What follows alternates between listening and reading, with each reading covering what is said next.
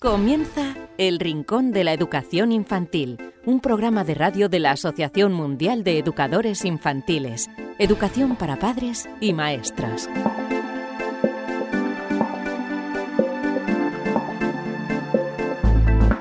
Hola a todos queridísimos amigos y seguidores del Rincón de la Educación Infantil, bienvenidos una semana más a este vuestro programa donde aprendemos y disfrutamos de mm, eh, temas relacionados con la infancia, con la educación infantil, con la pedagogía.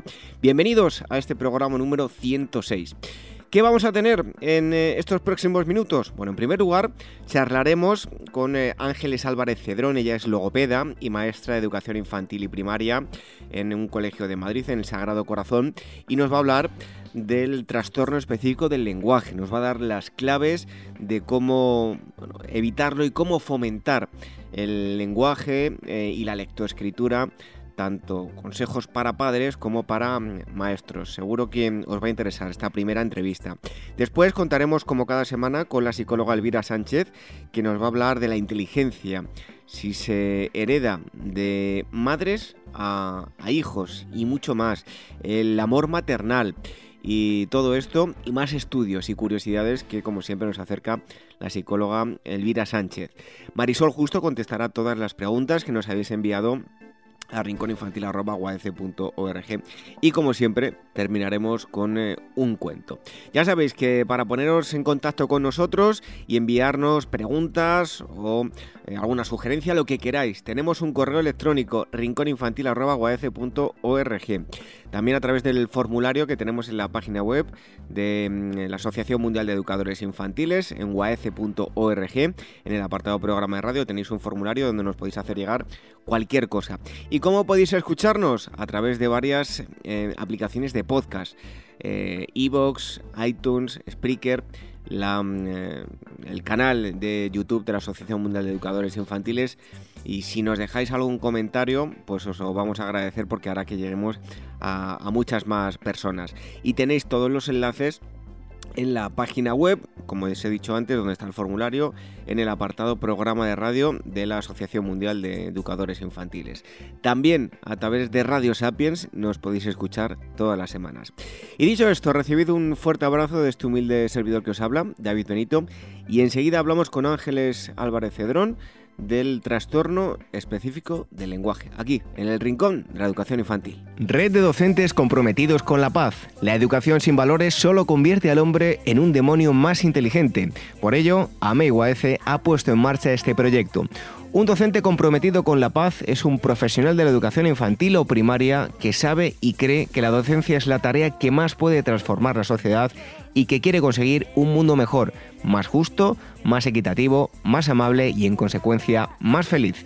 Apúntate y forma parte de la red de docentes comprometidos con la paz. Es gratis y solo tiene ventajas. Visita la siguiente web uaece.org barra docentes comprometidos. Como dijo Nelson Mandela, la educación es el arma más poderosa que puedes usar para cambiar el mundo. Red de docentes comprometidos con la paz. El Rincón de la Educación Infantil, la radio de la Asociación Mundial de Educadores Infantiles.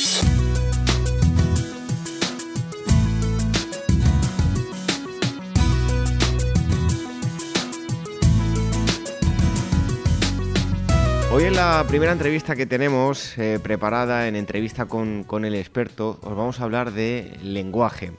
Eh, os vamos a hablar de prevención, de cómo estimular el lenguaje, eh, de los trastornos específicos del lenguaje, en fin, un sinfín de cosas y lo vamos a hacer con Ángeles eh, Álvarez Cedrón, ella es logopeda y maestra de educación infantil y primaria del Colegio Madrileño Sagrado Corazón.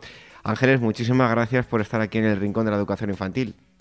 Bueno, muchísimas gracias a vosotros porque me hace mucha ilusión porque yo empecé, empecé ya hace unos cuantos años en educación infantil y, bueno, valoro muchísimo el trabajo que se hace desde, desde esa edad que tienen los niños. Bueno, lo primero de todo es preguntarte en qué consiste el trastorno específico del lenguaje. Pues el TEL, que ah, lo decimos así con siglas, es una dificultad del lenguaje que retrasa la adquisición y desarrollo del lenguaje. La diferencia con un retraso madurativo es que los síntomas del TEL perduran más en el tiempo y cuando se realiza una intervención el, avance es más lento. Entonces, eh, pues bueno, tiene un origen desconocido, pero hay un fuerte componente genético. Eh, ¿Cómo se puede diagnosticar? ¿Es muy complicado? Bueno, eh, el diagnóstico de este trastorno lo tiene que realizar un logopeda, ¿vale? Pero si una familia o una maestra de educación infantil eh, ve que un niño no tiene un desarrollo adecuado del lenguaje, pues eh, el primer paso sería, si en el centro donde se trabaja, o sea, donde el niño está escolarizado, perdón, hay orientadora, pues derivar, o sea, la tutora se lo comenta a la orientadora. Entonces luego la orientadora pues le deriva al pediatra y, también eh, le hace un informe para que a lo mejor le vea al otorrino o el pediatra eh, le, manda a ir al otorrino. ¿Qué pasa con esto? Bueno, pues que a veces los pediatras eh, como es verdad que cada niño tiene su ritmo de aprendizaje y hay que respetarlo, pues le dicen a lo mejor a la familia, bueno, ya hablará. Y es verdad, o sea, quiero decir, hay muchos niños que evolucionan por propia naturaleza, pero es verdad que se escapan algunos casos de niños que se podían haber eh, trabajado antes con ellos. Entonces, eh, estar muy atentos por parte de la familia y por parte de los profesionales. Em, Ángeles, esto en el ámbito del médico, como, nos decías, pero eh, para guiar a los padres y a los maestros, ¿no? ¿Cuáles son los síntomas que puede alertar tanto a unos como a otros? Pues mira, los niños y niñas con TEL no desarrollan, como he dicho anteriormente, un lenguaje normal, eh, normalizado para lo que sería su edad y su inteligencia. La adquisición es, tardía en el lenguaje. Eh, por ejemplo, si un niño a partir de 18 meses no hay intención comunicativa, si, en los dos años, si hacia los dos años, pues tiene un vocabulario muy restringido de dos o tres palabras, no estructura una frase con dos palabras. Eh, a los tres años, pues por ejemplo, no comprende órdenes sencillas, no sigue instrucciones sencillas, quiere decir que no ejecuta de forma secuenciada tres instrucciones. Por ejemplo, Coge la pelota, métela en el cesto de los juguetes y cierra la puerta. Presenta un vocabulario pobre, comete errores gramaticales simples. Tiene un habla que no se le entiende, tiene como una especie de jerga. Puede hablar mucho, pero como si dijéramos farfullea un poco al hablar, ¿no? Entonces, ahí sí que, bueno, pues eh, tanto la familia como los profesores deben de, ponerlo en conocimiento, como he dicho anteriormente, del orientador o del pediatra. Ángeles, ¿y qué importancia todo, tiene todas este tipo de alteraciones, alteraciones en la lectoescritura, eh, luego a futuro, tanto a corto plazo como a largo plazo, pero en el, fracaso escolar? ¿Qué importancia tiene?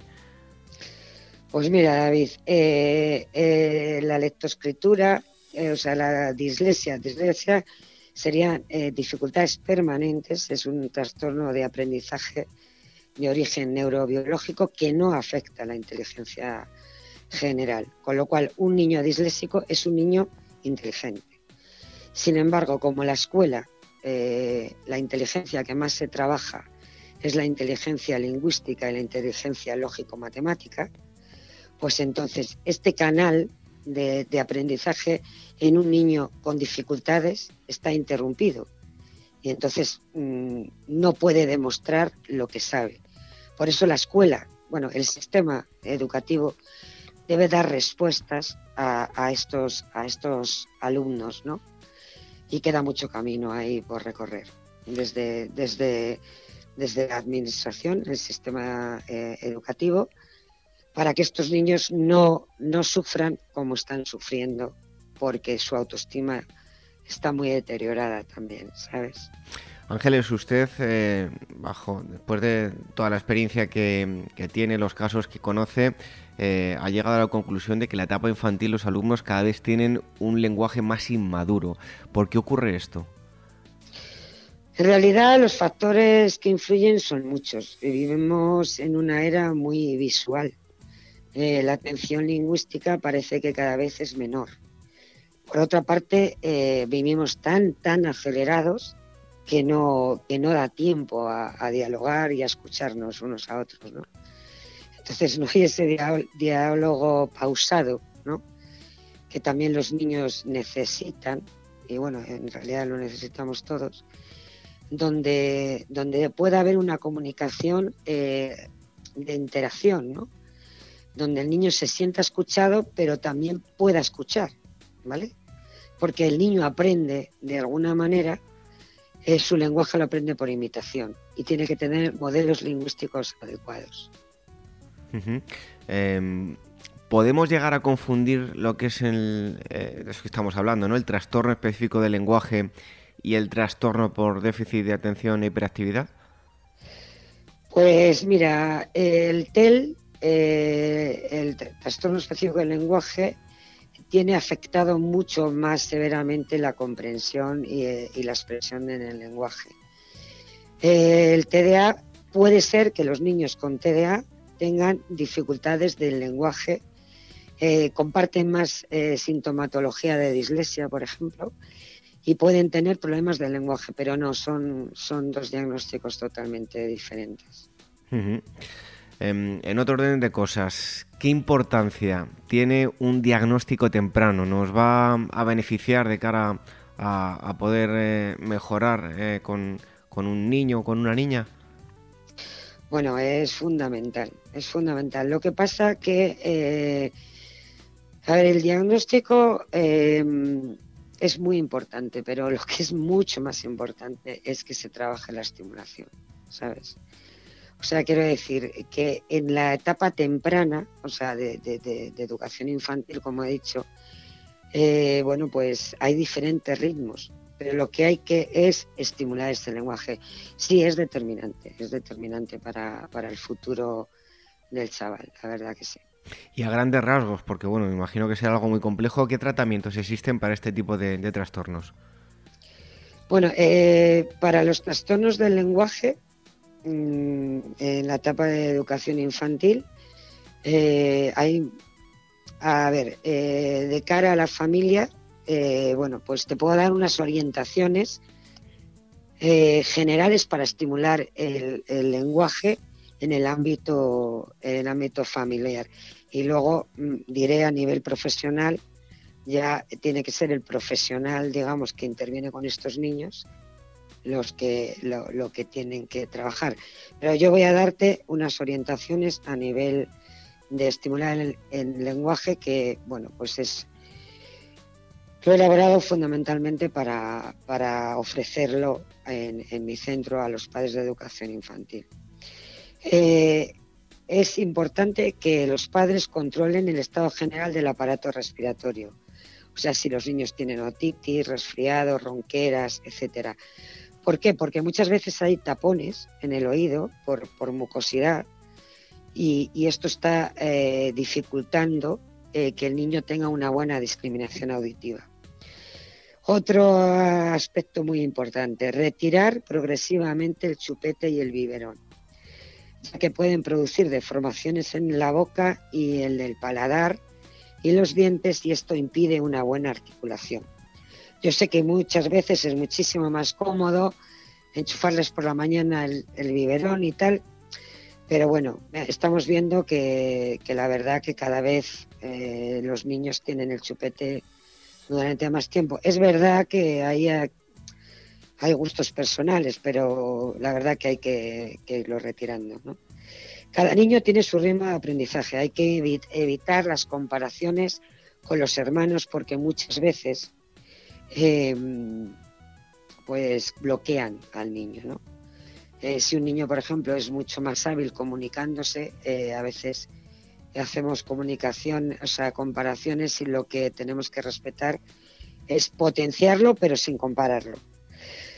Eh, potenciar un desarrollo adecuado del lenguaje, lo que decía anteriormente, con los padres, favorecer la intención para comunicarse, la, pronunciación, hablar al niño, en lo que decía de los modelos de lenguaje, ¿no? hablarle despacio y de forma clara. Eh, tener momentos de comunicación con diálogo, no interrumpir al niño. O sea, hay veces que llegamos y empezamos a decir a los niños, venga, cuéntame, ¿qué has hecho en el colegio? Y ellos lo sienten como un interrogatorio. Entonces, el diálogo tiene que ser interacción, hablar y escuchar. Eh, respetar el niño del ritmo, eh, el ritmo del niño al hablar. Hay niños que, por ejemplo, eh, pueden tener disfluencias, que es pues que, se pueden atascar un poco, ¿no?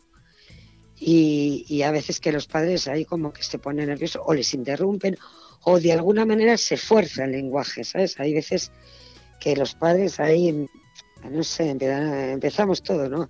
¡Ay, qué bien y qué guay! ¿Sabes? Y no dejamos que el, que el lenguaje sea más pausado, más natural, ¿no? No sé si esto me estoy explicando, David. Sí, sí, perfectamente. Vale. Si hay alguna cosa, me interrumpes, ¿eh? porque yo meto la directa y a veces eh, mostrarle modelos comunicativos correctos. Como he dicho anteriormente, eh, el niño aprende por imitación. Evitar imitar el habla infantil. Entiendo que a veces nos hace muchísima gracia cómo hablan, pero mm, esto no está favoreciendo a su lograr, eh, mm, buen desarrollo, ¿no? Eh, no corregir los errores de pronunciación directamente. Utilizar la palabra correcta en una frase. Por ejemplo, si el niño dice la pota, en vez de decirle la pelota, se le contesta, ¿quieres la pelota? Toma la pelota. Eh, intentamos que el fonema que el niño pronuncia mal, le alargamos un poquito ese fonema. ¿Sabes? Pota, decimos, ah, ¿quieres la pelota? ¿Vale? Un poco más natural de lo que lo he dicho ahora, ¿no? Pero así le hacemos al niño que tome conciencia de cómo se, se debe pronunciar bien.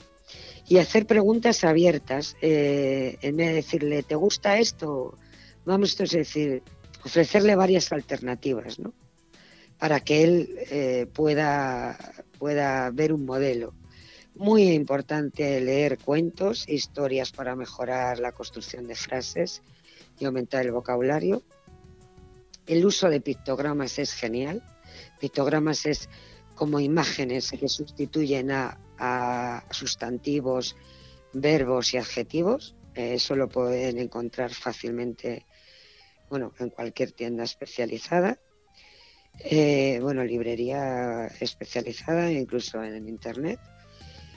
Fomentar el juego imaginativo, o sea, el, lo que es el, el juego simbólico, ¿no? Que los niños jueguen a ser a ser peluqueros, a ser lo que quieran, ¿no? Eh, astronautas o lo que sea. Eh, que el niño tiene que jugar, el niño tiene que aprender a todo jugando en esta etapa, ¿vale? El juego es una fuente de es es la fuente de, de aprendizaje de, para el niño. Y bueno, lamentablemente ahora pues por otra parte, por una parte, fíjate, te estoy hablando de estimulación y por otra parte veo que estamos saturando a los chavales con tanta estimulación, tantas actividades extraescolares, tanto, tanto, tanto, tanto que no hay reposo para que las cosas tengan su ritmo adecuado. No sé si me estoy explicando. Vale. Pues nada más, o sea, no sé si me quiere, a ver, no sé si te he respondido Sí, perfectamente, Ángeles. Te, quería preguntar también, eh, porque bueno, aparte de las pautas que, nos has dado, em, tú tienes un programa de estimulación temprana en, tu centro, en, Sagrado Corazón. ¿En qué consiste este programa? Bueno, el programa, eh, o sea, es un proyecto de logopedia. Entonces tiene dos programas. Por una parte está el programa de estimulación del lenguaje a ver, en educación infantil, que consta de detectar las dificultades, ¿vale? Básicamente, eh, los tutores. Nosotros, nuestro centro es a partir de tres años. Entonces, los tutores nos dicen eh, al departamento de orientación, eh, le derivan al departamento de orientación los niños que, tienen dificultades y si eh, los niños que tienen dificultades tienen dificultades además del lenguaje, pues lo ve la orientadora. Si tienen dificultades de lenguaje como la logopeda, la perdón, la orientadora mm, está saturada como todos los departamentos de orientación porque tienen, mm, bueno, pues la demanda es muy alta, pues eh, eh, yo estoy realizando las pruebas de, de, evaluación de los niños que los tutores me derivan porque ven que tienen tanto los tutores como los padres que tienen dificultades. Entonces, mm, pasamos unas pruebas porque cada niño tiene que tener adquiridos unos fonemas a una edad. Por ejemplo, hay unos fonemas que tienen que tener los tres años, otros los cuatro, otros los cinco, otros los seis. Y entonces, bueno, cuando vemos que, que los padres lo pueden atender, pues le damos pautas para que lo trabaje la familia. Si vemos que las dislalias son múltiples, derivamos a un logopeda. Y si vemos que hay un trastorno severo, también como decimos de, un TEL, pues lo derivamos de momento a un, a un profesional externo porque aquí yo no tengo, o sea, yo estoy realizando también un programa en primaria, ¿sabes? Entonces, no, no, no puedo atender de momento estas, estas dificultades que ya me gustaría a mí poderlas atender. Bueno, pues nos ha, nos ha, proporcionado mucha información Ángeles eh, en torno al eh, trastorno específico del, lenguaje. Nos ha dado pautas para maestros, también para eh, la familia, para que puedan detectarlo rápidamente, llevarle al médico y sobre todo para de alguna forma estimular el lenguaje en, los pequeños y pequeñas en, la casa de una forma sencilla, eso sí, sin saturarlos y corrigiendo ciertas cosas que, como decía Ángeles, aunque nos pueden parecer graciosas, estamos dificultando el desarrollo del lenguaje en, los más pequeños. Ángeles, muchísimas gracias por haber estado aquí con nosotros en el Rincón de la Educación Infantil y hasta pronto. Hasta pronto y muchísimas gracias por, por tener esta oportunidad porque me encanta vuestra asociación. Un fuerte abrazo. Un fuerte abrazo, David. Hasta luego.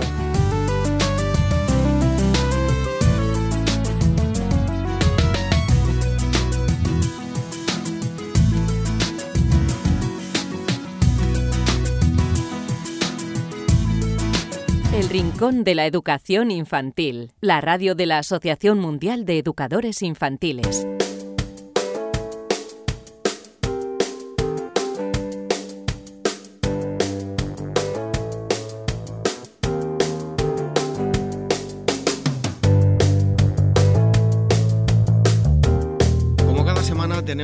La psicóloga Elvira Sánchez que nos acerca eh, temas relacionados con la educación infantil, con la pedagogía, con la infancia, estudios interesantes y también curiosidades. Elvira, bienvenido una semana más. Pues un placer, como todas las semanas. Cuéntanos de qué nos vas a hablar hoy.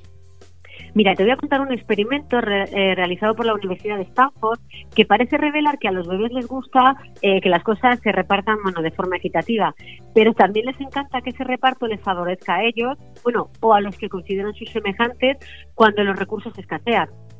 Es decir, Elvira, que los bebés creen en la igualdad salvo cuando escasean las golosinas, ¿no?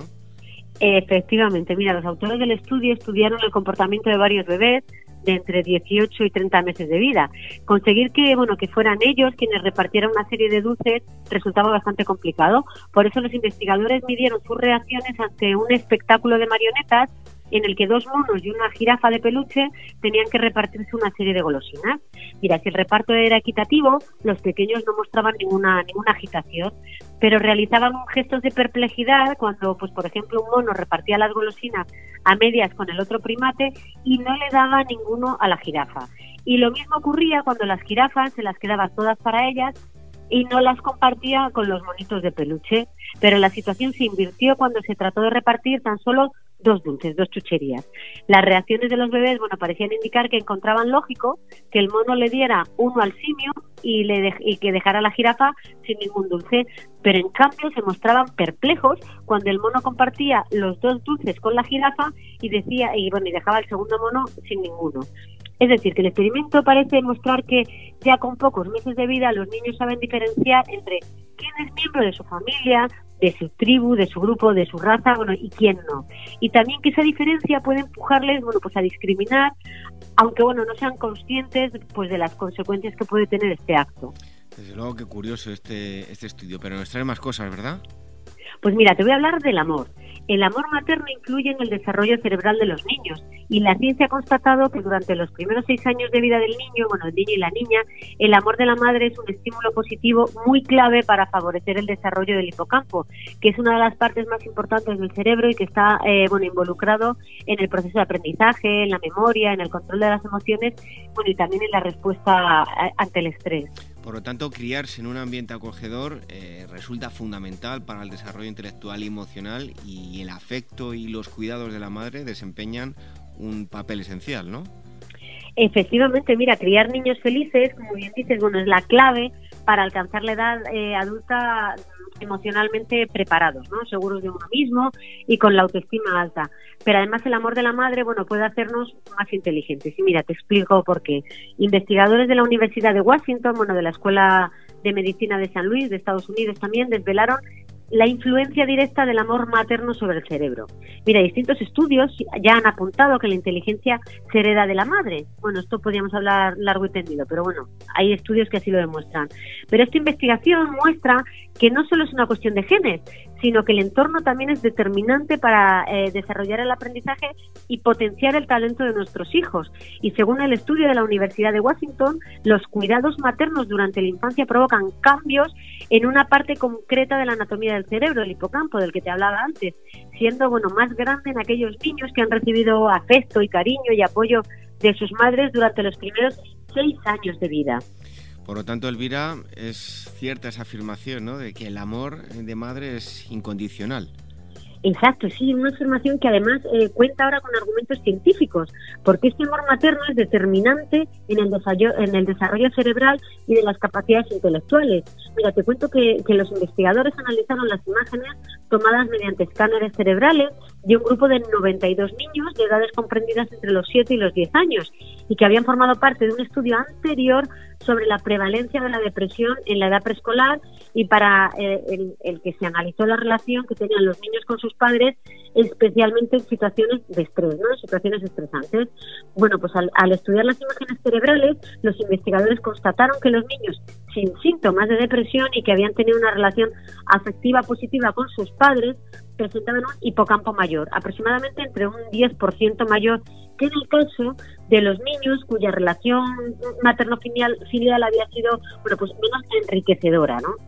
Bueno, esto no viene más que a confirmar eh, este interesante estudio que la importancia de involucrarse en la crianza de los niños es algo importantísimo. Exacto, y además no, importa tanto el tiempo ¿no? que pasamos con los niños, sino, sino la calidad. Además, no siempre es fácil evitar el estrés bueno, de la maternidad y el cuidado de los niños, pero es precisamente en estos momentos cuando hay que, que recordar que dedicar tiempo de calidad a los niños es, es, estar cerca, ¿no? Es fortalecer los vínculos afectivos con un tiempo en el que los niños, bueno, pues disfruten del cariño, de la compañía, bueno, y del aprendizaje también con sus padres. Bueno, pues es fundamental, como siempre decimos, pasar tiempo y en el caso de que no se pueda pasar mucho tiempo, darles tiempo de, calidad, el tiempo que sea, mucho o poco. Son los estudios que nos acercan la psicóloga Elvira Sánchez la próxima semana más. Hasta entonces, un fuerte abrazo, Elvira. Igualmente, David, aquí volver encantada.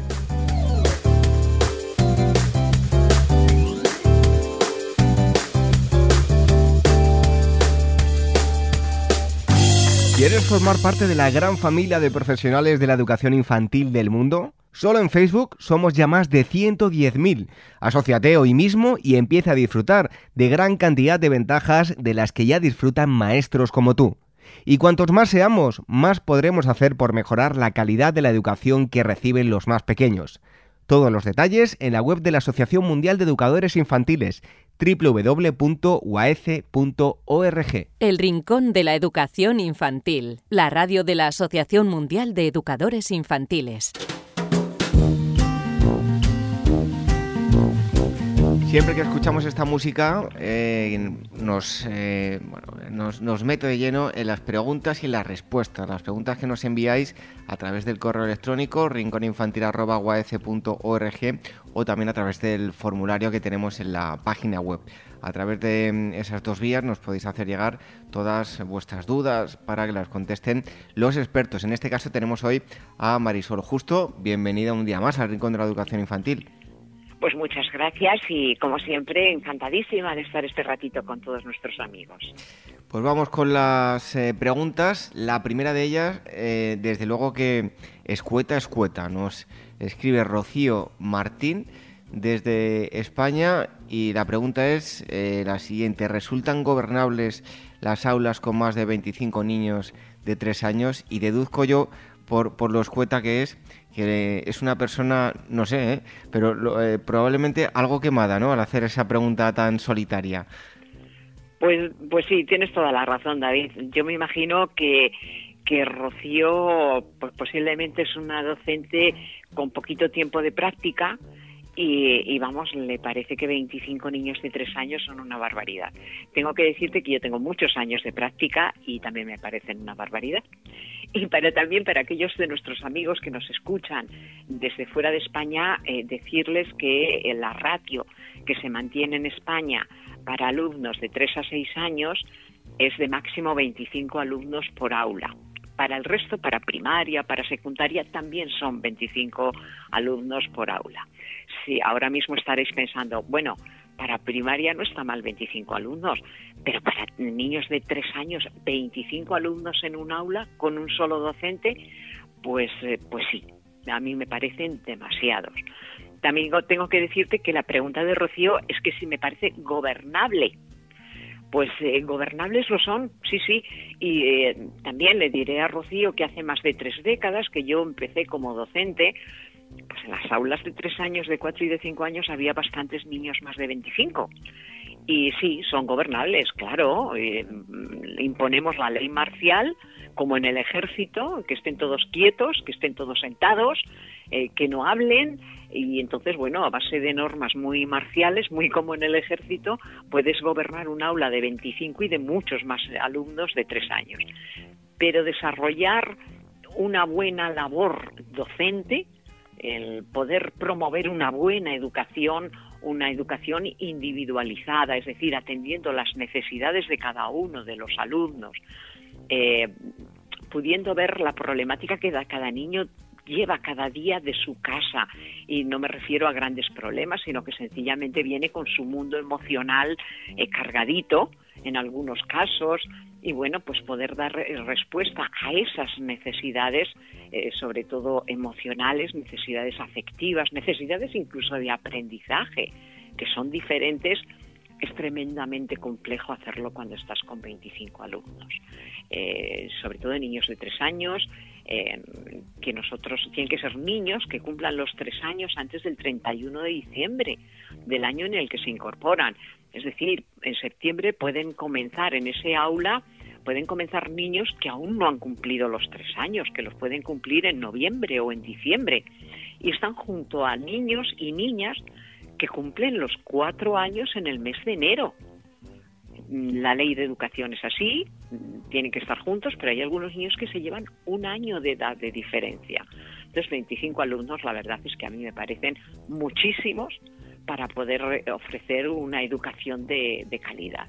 Me parecen muchos en tres años, me parecen muchos en cinco años, en cuatro y en cinco años. Sobre todo teniendo en cuenta que es la misma ratio que se va a seguir en primaria. Eh, creo que debería de ser menor. O al menos el docente debería de tener un auxiliar en momentos determinados. Bueno, pues en Rocío ahí queda contestada la, pregunta que nos enviabas. Vamos con la segunda. En este caso es Silvia. Em, dice, soy maestra de infantil, me considero una persona apasionada por mi trabajo y se puede em, decir que intento innovar e investigar dentro de mis posibilidades. ¿No creen que debería haber incentivos para los maestros que hacen mejor su trabajo? Yo sé perfectamente cómo trabaja cada uno de mis compañeros. Algunos eh, saldrían perdiendo con respecto a otros un poco de retintín aquí en la, en la cuestión que nos pregunta, ¿no? Sí, mira, Silvia, eh, como en el caso de Rocío, no nos cuentas detalles, pero bueno, eh, casi podemos un poco hacer inferencias, ¿no? Eh, podemos imaginarnos, ¿no?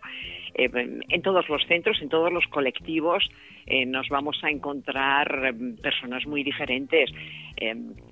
fíjate, dices que sí debería de haber incentivos para los buenos docentes.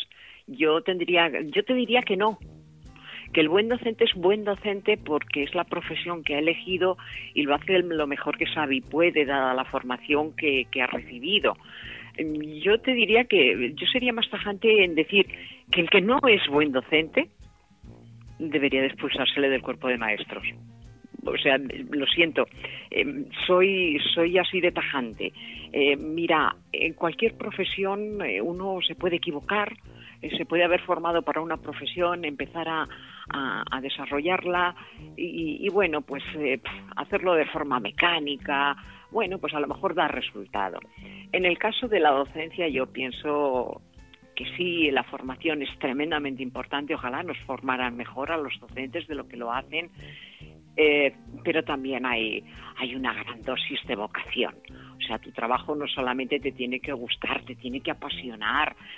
Yo, fíjate, eh, Silvia, te diría, yo no, no me imagino cómo una persona que no esté apasionada, que no le guste el mundo de la educación infantil, que no le guste eh, eh, sumergirse en, ese mundo emocional con niños de, de 0 a 6 años, yo no sé cómo puede aguantar en un aula. Tiene que ser una tortura diaria. Eh, entonces, eh, la persona que no le guste el mundo de la infancia, que no le guste trabajar en educación infantil, yo recomiendo encarecidamente que, que, busque otro trabajo, que seguramente va a ser mucho más feliz y encima va, a cobrar más. Su nómina a fin de mes va a ser más elevada y va a tener más prestigio social.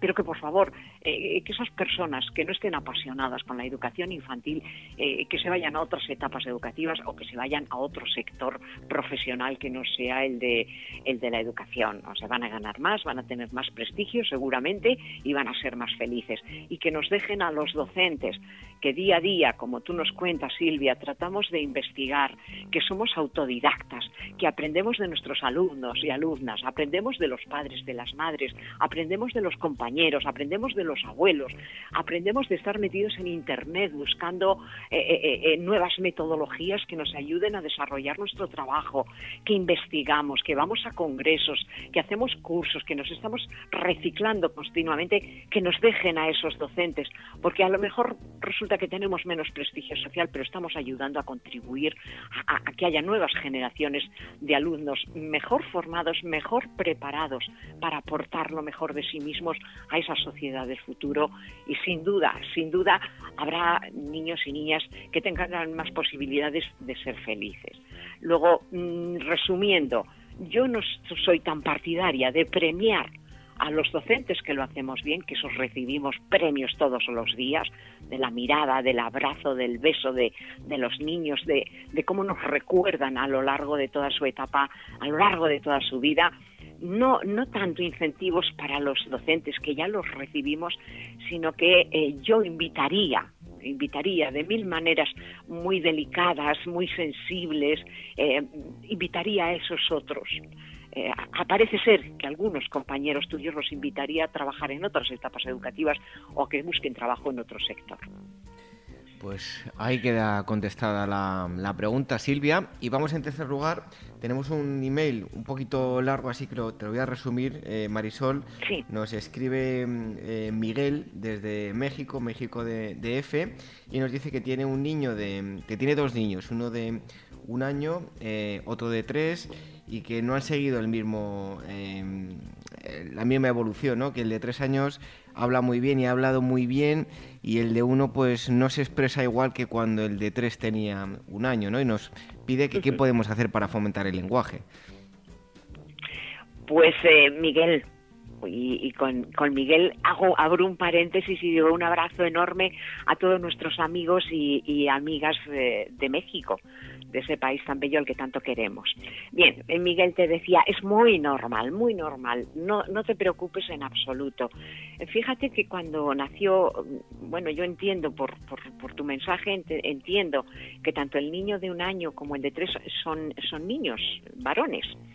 Eh, bueno, da igual, aunque no en ambos casos no fueran varones. Pero fíjate que cuando nació tu primer hijo o hija, eh, tenía un modelo de lenguaje a imitar. ¿A quién escuchaba? Pues escuchaba seguramente a tu esposa y a ti. Eh, vosotros sois adultos, tenéis una pronunciación correcta, tenéis un vocabulario amplio y estuvisteis hablando mm, con él desde el principio, dando, ofreciendo ese modelo a imitar. Seguramente pues eh, sentíais un poco inexpertos y estabais muy pendientes de los logros de, vuestro hijo cuando solamente eh, lo teníais a él y cuando pronunciaba una palabra, aunque apenas se entendiese, seguro que, os poníais muy contentos y, y aplaudíais y qué bien que ya ha dicho agua o que ya ha dicho mamá. Es decir, cada logro del niño era un mundo y recibía muchísimo refuerzo por vuestra parte. Cuando nació vuestro segundo hijo o hija, eh, que no, no, nos lo especificas, eh, no quiero con esto decir que lo, amarais menos, o sea, yo estoy convencida de que lo amáis exactamente igual que al mayor. Pero bueno, estabais menos intranquilos, ¿verdad? Ya sabíais las etapas por las que tenía que pasar y en muchos casos decías, uy, sí es normal que haga esto porque lo hacía el mayor. Entonces, de alguna manera no habéis tenido tanta ansiedad de ver cuáles eran los logros que iba consiguiendo el, pequeño. Por otra parte, el pequeño ahora ya tiene más modelos de lenguaje. Tiene a vosotros, pero tiene ahí un personaje que para él es todo su, el centro de su universo, que es su hermano. Le resulta tremendamente atractivo el fijarse en lo que hace su hermano e intentar imitarlo también en el lenguaje, no solamente en los movimientos y en los juegos. Pero el lenguaje de vuestro hijo de tres años no puede ser tan correcto como el de un adulto, como el vuestro. Entonces ahora el pequeño os imita a su hermano también en el lenguaje. Entonces no puede ser tan, tan perfecto ese modelo eh, que imita como el que tuvo el mayor. Eso por una parte. Por otra parte, el mayor seguramente, como se explicaba antes, ha recibido muchísima atención por cada palabra nueva que ha pronunciado, por cada conquista del lenguaje, ha recibido muchísimo refuerzo. Claro, el pequeño es posible que ya no tanto, porque, bueno, ya sabíais que lo tenía que hacer y además os habéis dado cuenta que parece que habla menos que el mayor a su edad, entonces mucho refuerzo no recibe. Y seguramente sí llama más vuestra atención cuando se mueve mucho, eh, incluso por lo temerario que es cuando se sube a una silla o se encarama, se quiere tirar. Ahí seguramente que recibe mucha más atención por vuestra parte, aunque sea por pura preocupación, ¿verdad? Entonces, con esto quiero decir que seguramente el pequeño está desarrollando, ejercitando y desarrollando unas habilidades muy distintas al mayor. Esto es lo que nosotros llamamos eh, eh, eh, la ley de los opuestos. Es decir, el segundo hijo normalmente desarrolla habilidades totalmente opuestas o diferentes a las que ha desarrollado el mayor. Pero eso es muy sencillo. Recibe más atención, aunque sea atención negativa, por esas habilidades en las que sobresale y que no sobresale su hermano. Entonces, por ejemplo, moviéndose mucho, eh, con mucha coordinación motora, eh, va a recibir más atención por vuestra parte que, el lenguaje que pueda conseguir, porque siempre tendrá a su hermano mayor cuyo lenguaje va a ser mejor que el que él logre. No os preocupéis, seguid estimulando como habéis estimulado al mayor, hablad con él. No solamente hablad al niño, sino hablad con él. Hablar y formular preguntas para que vaya respondiendo realizad juegos de palabras, cuando vais por la calle habladle de lo que vais encontrando, de las flores, de los coches que veis, de las cosas, los animales que os vais encontrando. Aunque parezca que tarda un poquito más en evolucionar el lenguaje, estoy totalmente segura que pasado un añito, añito y medio, su nivel de lenguaje va a ser excelente y llegará un momento donde os preocupará no el que no hable, sino, por Dios, ¿por qué no habla un poco menos? o sea que, tranquilo, Miguel, es muy normal y un último consejo, no comparéis a vuestros hijos. Cada uno de los dos es único, es irrepetible y eh, va a tener eh, unas fortalezas y unas debilidades diferentes cada uno.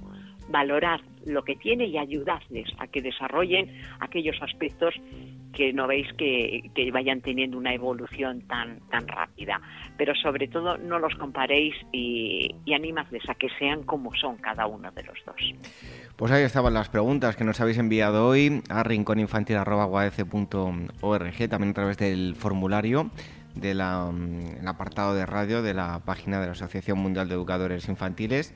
Y em, únicamente nos queda despedirnos de Marisol, darle las gracias y eh, esperamos tenerte aquí muy pronto para contestar más preguntas. Un fuerte abrazo, Marisol. Un fuerte abrazo para ti, David, para todos nuestros amigos y, por supuesto, estaré encantada el próximo día de estar con todos vosotros.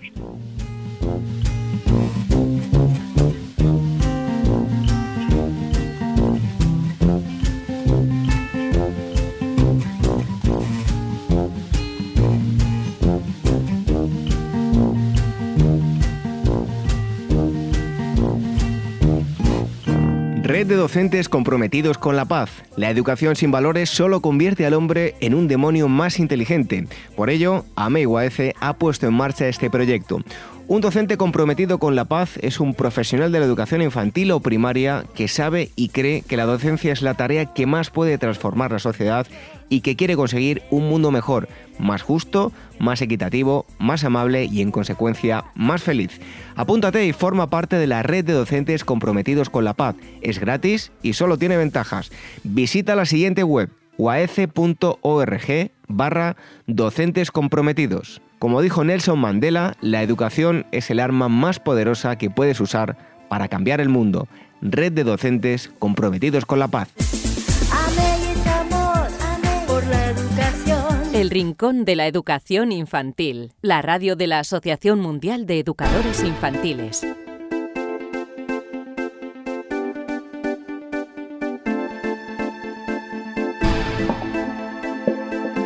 Esto es lo que ha dado de sí este Rincón de la Educación Infantil número 106. Hoy hemos charlado en primer lugar con Ángeles Álvarez Cedrón, que es logopeda y maestra de educación infantil, y nos ha hablado del trastorno específico del, lenguaje eh, nos ha dado las claves tanto para padres como para maestros para evitarlo o si ya vemos que se ha producido algún trastorno, cómo debemos actuar tanto padres como maestros. También hemos tenido a Marisol Justo que han contestado las preguntas que nos habéis enviado a rincóninfantil.org y la psicóloga Elvira Sánchez nos ha traído eh, estudios que hablan de la inteligencia, del amor materno y otras muchas cosas. Y enseguida os vamos a dejar con un cuento, pero antes os recordamos que si nos queréis escribir al correo que os acabamos de decir, rincóninfantil.org, recordamos también que tenéis varias formas de escucharnos eh, a través de las plataformas de podcast, Spreaker, eh, YouTube, el canal de la Asociación Mundial de Educadores Infantiles, iBox, iTunes, en fin, que tenéis todos los enlaces en el, apartado de radio de la página web de eh, También a través de Radio Sapiens, donde cada semana emiten nuestro programa. Nosotros nos despedimos hasta el próximo viernes que os ofreceremos una nueva edición de este programa en el que tanto disfrutamos el rincón de la educación infantil. Eh, que seáis todos muy felices. Hasta entonces, un fuerte abrazo. Javier, el niño inseguro.